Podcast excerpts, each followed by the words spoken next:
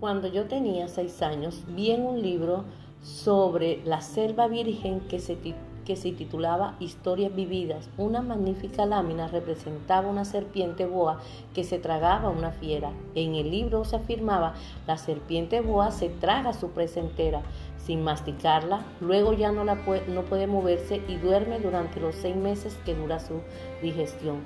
Reflexioné mucho en ese momento sobre las aventuras de la jungla y a mi vez logré trazar con un lápiz de colores mi primer dibujo. Mi dibujo número uno era de esa manera.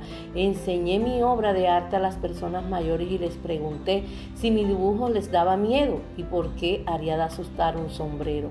Me respondieron, mi dibujo no representaba un sombrero, representaba una serpiente boa que digiere un elefante.